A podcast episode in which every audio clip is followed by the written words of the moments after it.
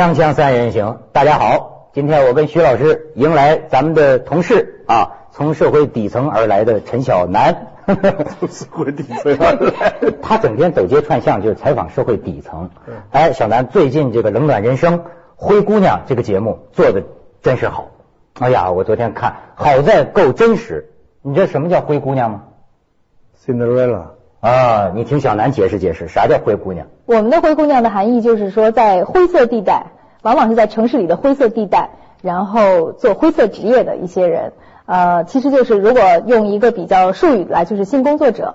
我们当时起这个名字，就想说是走进一个灰色的禁区，去听听一些从未讲述的灰色的故事。而且这些灰姑娘，她们大都在做这个行业之前，也是抱着要找一个水晶鞋的想法到南方去，想要一举能够获得第一笔的一第一桶金吧，彻底改变自己的生活，所以就起了这样的一个。哎，小南这面对那么多的这种所谓灰姑娘啊，我我当时看的时候我就走神儿啊，我觉得这对你来说，嗯，经历了这么一轮跟他们的这个面对面啊，是不是会带来你身心的一些变化？不是身体没有，就心理状况的一些变化。会有特别大的冲击，就是嗯，你会觉得，就是以前我觉得我在这个世界上，可能我看到的世界，我觉得已经足够大了，可是其实不是，我看到世界特别小，还有一个很大的世界，一个很隐秘的那些世界，是我根本不知道的，有那样一些人。有什么是你完全没想到的？比如说，我们呃，其中有个叫小红的，呃，这个姑娘在见到我们的时候，当时她毫不隐晦的说，呃，就是谈起来说你现在怎么为生？她说去偷啊、抢啊，然后仙人跳，因为她还在街上，但她因为年岁大了，所以她一般呢去就不做肉体的生意，但是呢，她所谓仙人跳就是说你这个男的进来以后，然后男的把他就讲，他说男的把衣服脱了，然后他先不脱衣服，然后就冲进了他的一个同伙，就讹这个人的钱。啊就是因为他，我们其实刚刚跟他接触，他在讲这些的时候是没有任何的表情，没有任何的语气的在讲，他每天是以此为生的。这时候你就特别震惊，他也没有罪恶感，他也没有害怕的感觉，就是他的眼神就觉得。这些男人就活该，他们本来就是很坏，所以现在惩罚他们。我觉得他已经想不了那么多了，这是他唯一的生存方式。哦他的生存方式。对嗯，他的世界就是这样的。然后你再进而跟他交谈的时候，但那种语境就是使我一直是从很震惊到后来慢慢就习惯了。他什么东西他都可以非常直白的说，包括他比如曾经在年轻的时候在和一些客人之间做生意的很多的细节，不用你去深挖，他有的时候就会。他就会讲出来，所以最初我们特别震惊的是，我在想，我做这个采访有没有意义？就是说，如果我只是说去展现有的人是如此这样如此这般的活着，我在做什么？我就是揭示一个特别隐秘的、赤裸裸的一些很残酷的东西吗？但是你慢慢的更让你震惊的是，实际上你在这个很麻木的灵魂、很没有温温度的那种心的情况下，他特别萎靡的表情的情况下，你跟他慢慢慢慢深谈，你会觉得他内心其实是有温度的，他有很多他在乎的东西。哎，我跟你说，你说这个意义，我给你了，不是没有，我我我我我认为有意义。嗯我我说我的意义之前呢，咱们可以先看看小南带来的，就是他说这个小红，嗯他的一个采访的片段，咱们来看一下。那你自己，嗯，你不觉得很委屈自己吗？不觉得，反而反而觉得很好，呃，挣钱快又好玩。嗯，对女人来说，那身体是最重要的。如果说真的说做交易的话，做商品这样交易的话，可能是中国人传统的道德观念里认为这是一件特别羞耻的事情。我跟你说，这这种也许在你们这些有学问的那些人，嗯，就觉得嗯嗯不可理喻，不根本不可能的事啊。但是在我们这些这些没文化和这些社会，等于我们是社会社会底层的人，就什么都没有了，都反正就只有钱，找到钱就是最棒的，你就是最好的。我无数次做做梦的梦见，我一家人真的好幸福，真的，我自己也不知道自己还能活多久，所以我好想在这有生之年吧，我好好找一点钱来帮我妈治下病。还有信心吗？有信心。也希望你们相信能相信我，真的。我们给你录下来了啊。二零零七年对我来说应该是新的一天。怎么会迷上你？我在问自己。你知道我说这个节目好啊，好的我看的时候做笔记呀、我这个笔记啊，就是我的某种意义。哎，你看我这写下来的，我说啊，看这些人在跟他说，让我想到什么呢？这个卖淫女啊，其实意义就在这儿，她也是人，你明白吗？说什么婊子无情，戏子无义，其实这都是误会。他跟你做生意，他挣钱，他当然无情了。可是啊，他他打工挣钱为了什么？实际上回到自己家里边儿，他一样也是个正常人，也有他自己的故乡。不，我我的问题是哈，嗯你觉得在他心目当中，嗯他去卖淫，嗯拿钱，嗯跟他你说那个仙人跳去嗯陷坑去抓人、嗯有区别吗？在他看来有区别。我觉得在他看来有区别，后面的这些是他已经吸了毒以后，我后来问过他，我说你现在上街找钱，他在找钱，我说你做这个你还有罪恶感吗？他说我没有，我有罪恶感，因为他就说，他说我儿子在街上看到过我两次，他说我完全不能没有资格去教育他，他凡是做错什么事情，我完全不敢跟他说你应该怎么你知道。我们把这个东西称为灰色行业哈，嗯。灰姑娘哈，潜伏这个巨大的问题就是说，因为性工业缺乏管理，明明存在缺乏管理，所以如果它是正常的一个性交易的话，嗯。跟后来这个仙人跳这个是犯法的一个事情，严格来说这是一个抢劫犯，这个照理说这个两者是有个本质的区别的，而因为我们把所有这个东西就打入灰色，打入不合法，所以基本上当当他自己在看待他自己做的事情，当我们在讨论的时候，这个就已经混为一谈了。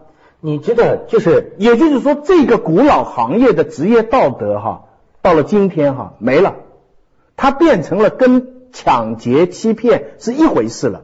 可是这个行业是从来是有，从来是一个行业，你明白没有？嗯嗯，这几几千年的历史了，就是说他他的不是说从来跟抢劫是一回事。这是对的，徐老师，是就是说它造成这个行业的原因，绝不单单是贫穷，对它是很复杂，已经那么，而且现在的扫黄就是把这些东西混为一体，就是把这个，就是好像是，比方说洗发妹的做的事情，跟一个夜总会里边的这个上床的事情，跟一个打砸就是抢啊骗啊，呃艾滋病啊，或者是或者有了艾滋病继续接客啊等等这样的行为，但是中间都没有区在我们别了。国家这个性性的这个职业仍旧是违法的呀。对啊，所以就混在一起了。嗯，所以我讲的就是这个。你看，当我们把这些东西混在一起的时候，带来了一个巨大的因为。它本来是不同的社会犯罪。如果说你说第一个也是犯罪的话，它本来是不同的犯罪，对不对？如果他现在是接客，跟他设计来害人，跟有些人已经知道了感染了艾滋，继续接客，这个是三个非常不同的罪行。如果说都是罪行的话，你现在我们都把它打作说啊，这些人都是灰色职业、灰姑娘，他们都是见不得人，而且他的羞耻感是同一个羞耻感的话，容易升级。我我我就觉得这个就是性工业缺乏管理的一个很大的问题。对，这也是徐老师多年来一直大声疾呼的 事情。咱们去一下广告，锵锵三人行，受广告之后见。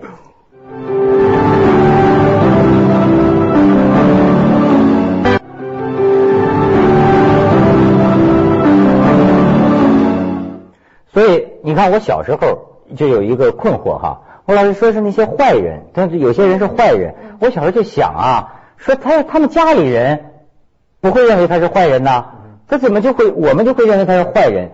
就是啊，你你看他们这个镜头一深入啊，深入到一个女孩她的这个家庭，她的远在农村的家，哎呀，你就觉得真是跟你一样的人。我给你举个例子，我觉得我跟他们也是一样的人。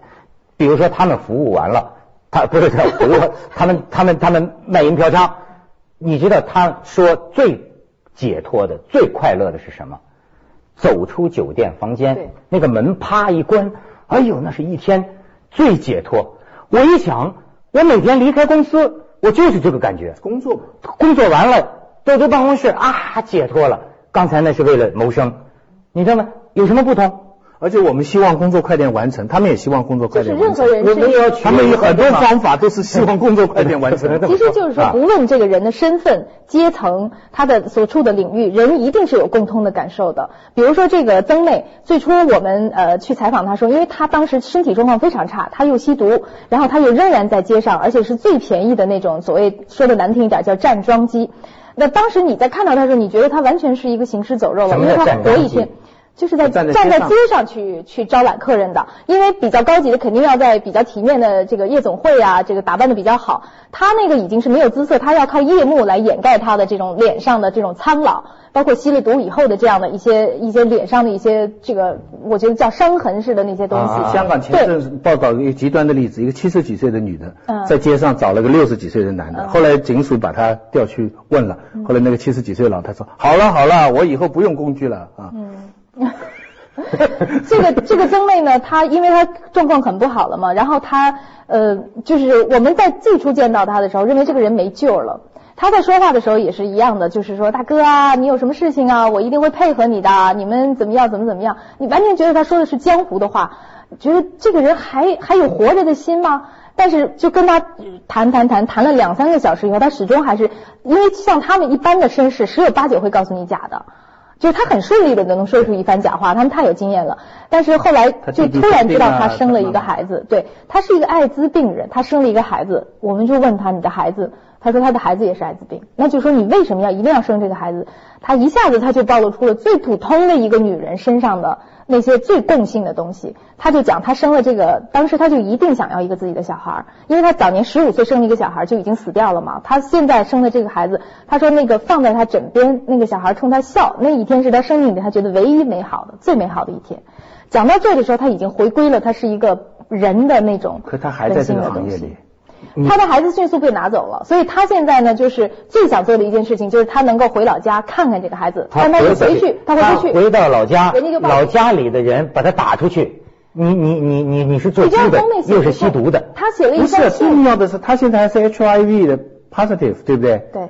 他如果还在这个行业里，那你知道他就是定时炸弹。我我我我觉得问题就在于啊，他就是一样的人，真的，对人对我我说的但但但这个道理其实一直都有。你知道古代古来的文人呐、嗯最喜欢写的就是风尘女子，从来都是。你想想，中国的文人就是同情一个被侮辱、被损害者，就选选这个行业来同情的，是一个传统，远远超过写良家妇女。但是现在我觉得好像还有点不同。对我老觉得过去中国文人说的那种所谓的青楼女子啊，跟他的这种这种灰姑娘这种还不是但是。这种同情心，就是我在同情当中，他们是找一种共鸣。不是，我觉得这个东西不仅止于同情，因为比如说像小红，我觉得她身上最强的时代信息是什么呢？她们当年这几个姐妹一块儿来下到南方来淘这笔金，这是一个时代风潮，这是我们现代当代这个社会的精神状态。这个和说自古以来有这个行业，然后他们是被侮辱、被损害者不一样，他们不是被卖到那里的，他们是主动下去的。哎所以这个是非常深刻的社会现实。我跟我跟你插一下，你就明白为什么当年他说这个年代，我当时就在广东，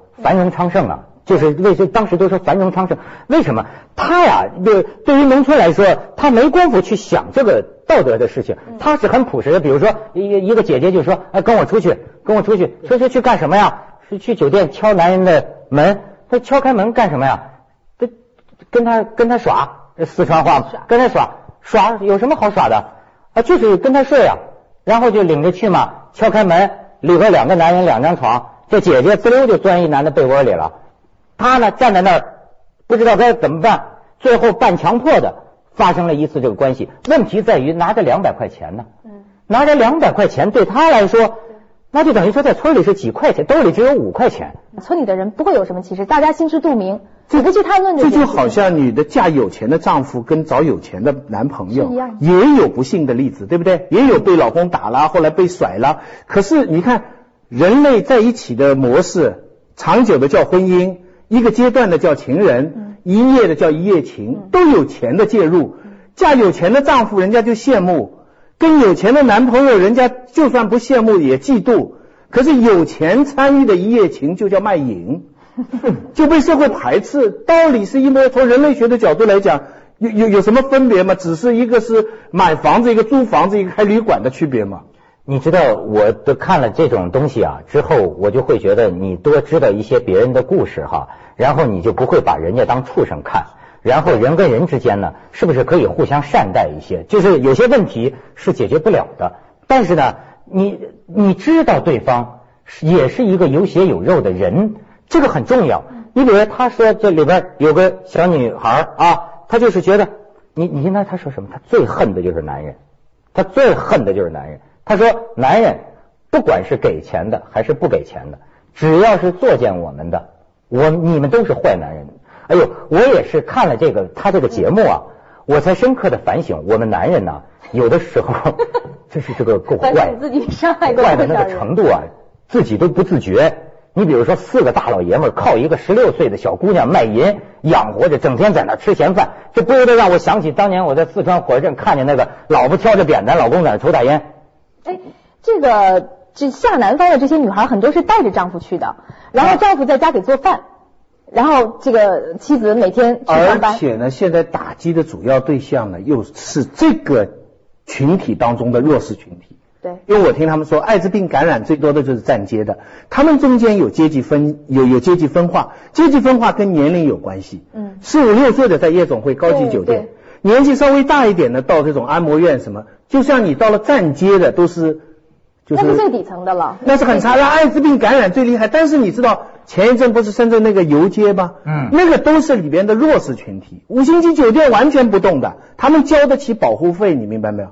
嗯，所以啊，还是叫损不足以奉有余啊。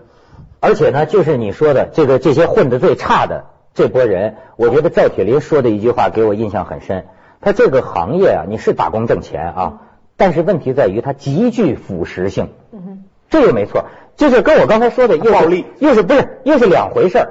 比如我刚才跟你讲的，说是他他们一边去卖淫，回来可能也是个挺单纯的小姑娘在家里，对吗？但是问题是，做一年做两年，这个行当都是酒色、毒品、黑社会，你知道吗？整个的这些东西，所以极具腐蚀性。跟娱乐圈差不多。而且他来得快，他这个钱来得快。婊子无情，戏子无义嘛？怎么说？好像骂艺人似的。我们还去广告，锵锵三人行，广告之后见。他说暴力，而且。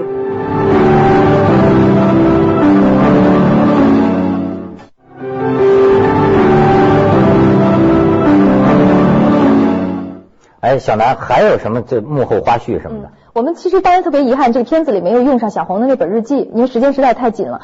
我们是完全没有想到他会写日记，因为你在跟他谈话的时候，他满脸是他眼神一直是特萎靡的那种。他倒不怕你们拍出来啊，他你们这个对对他将来的生活哎对每一个人都没有也没有这些遮。人我们都问他了，我而且我都是在节目里问他了。呃，比如说小玉，他的回答是什么？他说：“我说你为什么会有勇气来来说这个事？”小玉说：“我觉得我可能活不了几年了，我觉得我得留下点什么东西。”他这是得了艾滋病的。对，小红的意思是说，我我这个人生走到这儿了，别的人别走我这条路，是什么呢？就是我能感觉到他们特别深的一种，就是他们不愿意就这么无声的走了，就是他们现在在这个社会上的命运，如果不是我们去坐在这儿问他们几个小时的话，没有人再会听。小红为什么写日记？他的那些话是没有人听的。老被人抓。对，就是说，他们就觉得我这一辈子就这么过了，我一点声响都没有，我就走了。他满肚子的感慨，不知道向谁去说。而且，尤其是当我们问到问这两个人为什么要说的时候，他们脸上的表情都非常怪。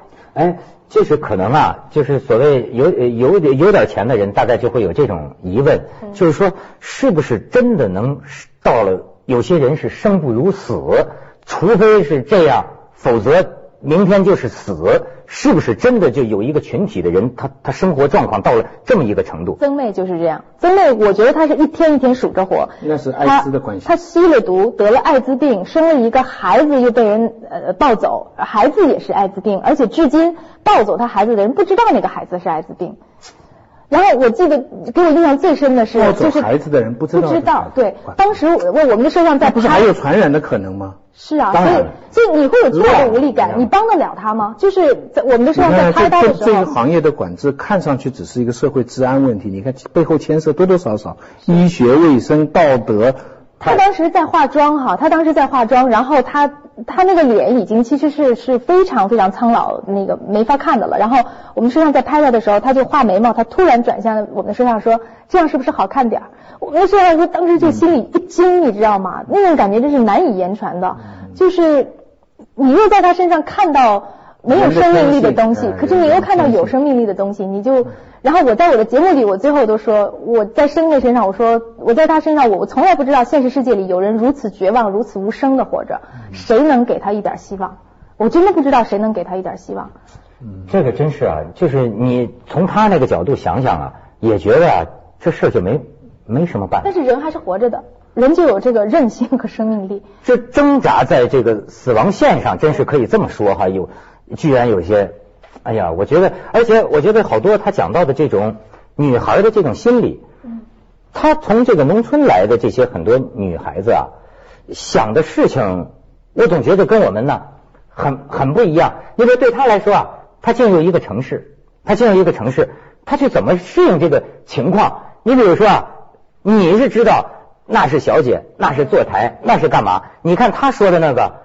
他就是被人莫名其妙的拉到一堆，这姐妹们相跟着嘛，客人们挑拣，然后呢坐在那儿坐了六个小时，总共跟客人说了十句话，最后哎拿着两百块钱，对，你知道这么一种一种感觉。